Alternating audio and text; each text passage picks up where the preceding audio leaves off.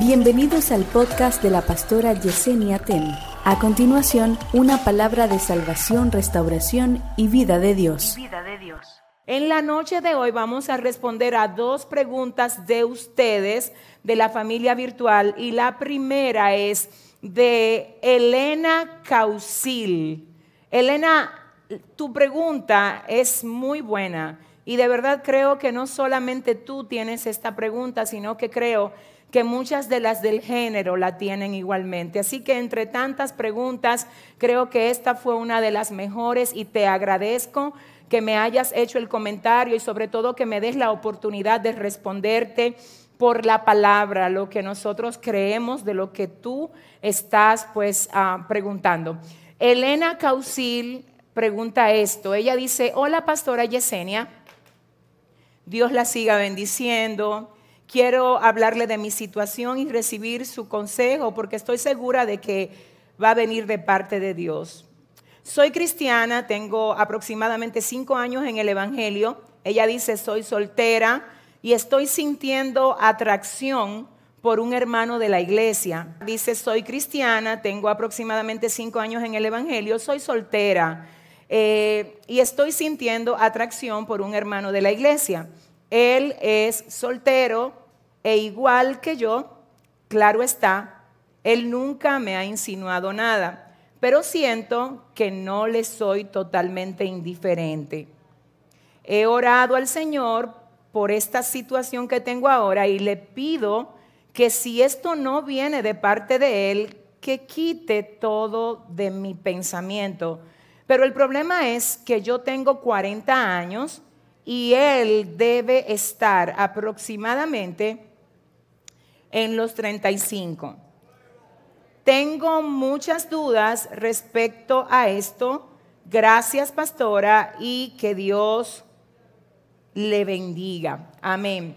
Elena, estoy contigo. Vuelvo a reiterar mi agradecimiento por tener la confianza y sobre todo la valentía de hacer esa pregunta y nosotros pues con muchísimo gusto vamos a tratar de responderla según más que nada lo que nos revela la palabra del Señor.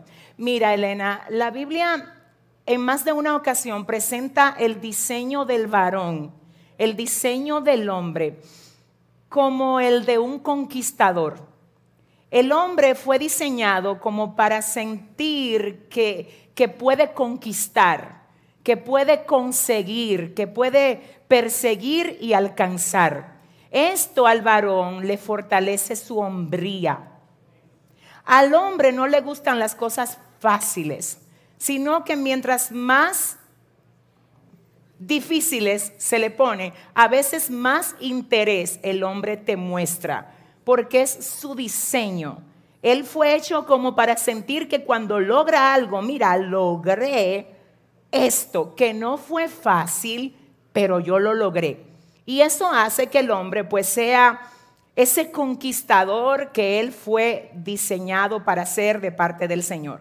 ¿Qué pasa con nosotras las mujeres? Las mujeres, la Biblia nos muestra en todo el pasaje, desde el Antiguo Testamento y hasta más allá, en todas las ocasiones nosotros vemos que era el hombre el que tendía a dar inicio a una relación. Y le tengo que comentar algo que no se da ahora porque eso era muy de la cultura de allá. En el Antiguo Testamento vemos en más de una ocasión que era el papá de el hijo, el que le buscaba esposa antes de morir. Y eso fue exactamente lo que hizo Abraham. Cuando mandó a su siervo, a buscarle esposa a su hijo antes de él morir. Es decir, no fue que Rebeca apareció y dijo, ay, a mí me gustaría ser tu esposa. No, no, no. Dios, oiga esto, puso en el corazón del patriarca Abraham ocuparse en que Isaac se casara con la esposa correcta. Y esta gestión la hizo él como papá. Esto no es lo que exactamente nosotros practicamos en nuestra cultura, pero sí dentro de este marco podemos notar que igual la gestión la hizo el varón. La hizo el varón. La Biblia dice que cuando el criado llega con Rebeca, cuando se ven, inmediatamente hay un clic. Pero a Rebeca la fueron a buscar. Ella no se presentó sola. Igual podemos verlo en el cuadro de Jacob con Raquel.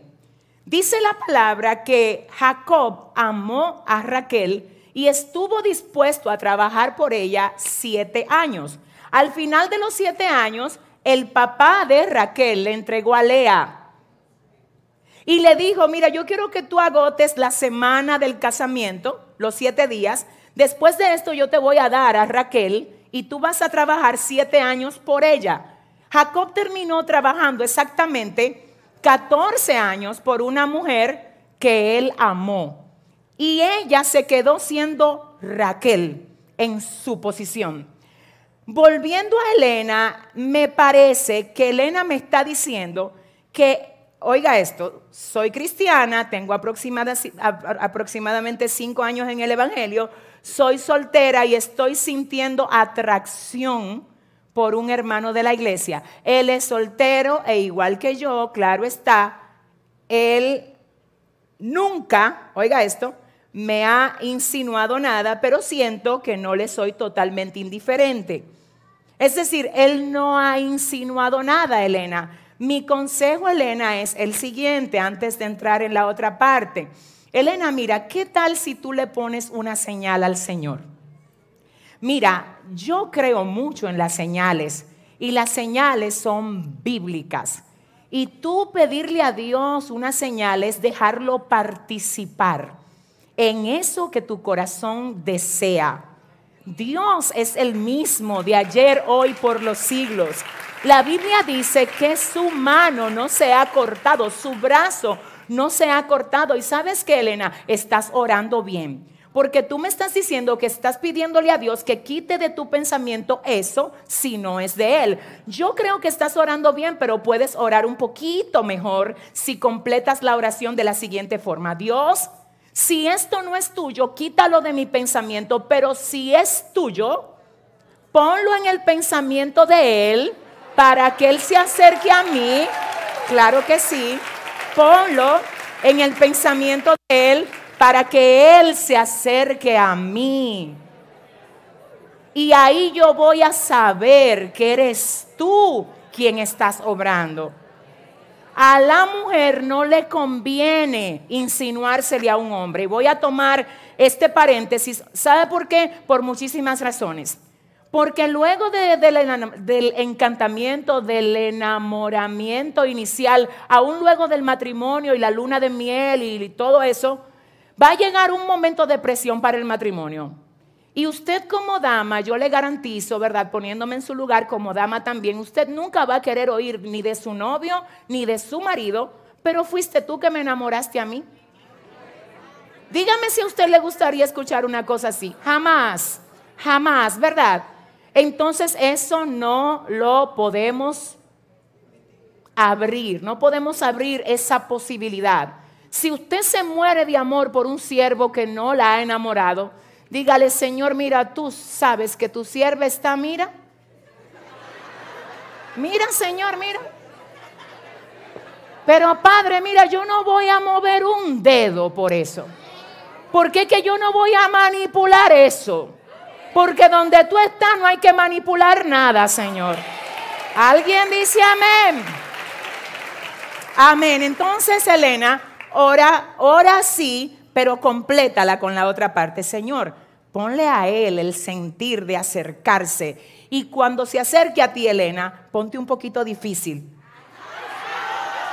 Sí, que, cuando te consiga diga, mmm, esta no era fácil, esto fue un regalo que me mandó el Señor. Tu pregunta tiene dos facetas, Elena, también me dices, pero el problema es que yo tengo 40 años y él debe tener aproximadamente 35. Ok, vamos a ver. Ahora, en la diferencia de años, se entiende mejor cuando el que tiene más años es el hombre. Se puede dar una relación, señores. Yo le voy a decir algo, la Biblia no exactamente habla de cosas como estas.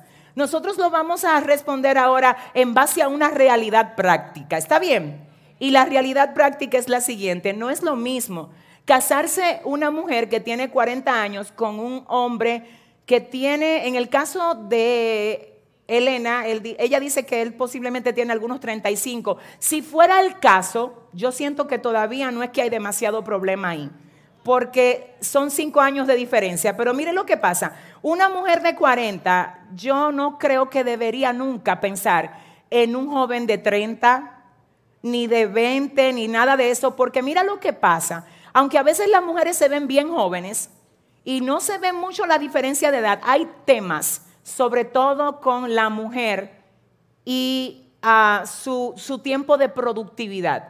Aunque sabemos, aunque sabemos que para Dios no hay nada imposible, ¿verdad? Y que si Dios quiere que usted tenga un hijo a los 60, usted lo va a tener. Pero es un tema de usted asegurarse de que usted está dando un paso que realmente es Dios que se lo está mandando a dar.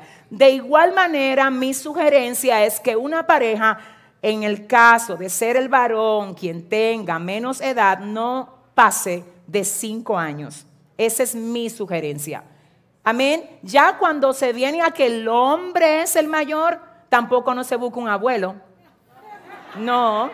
Búsquese, ok, un hombre que sé yo, le lleve, qué sé yo, 10 años, pero al final de esto no son los años, es el propósito de Dios. Y Dios es más sabio que todos nosotros y Él sabe lo que te da y sabe por qué te lo da.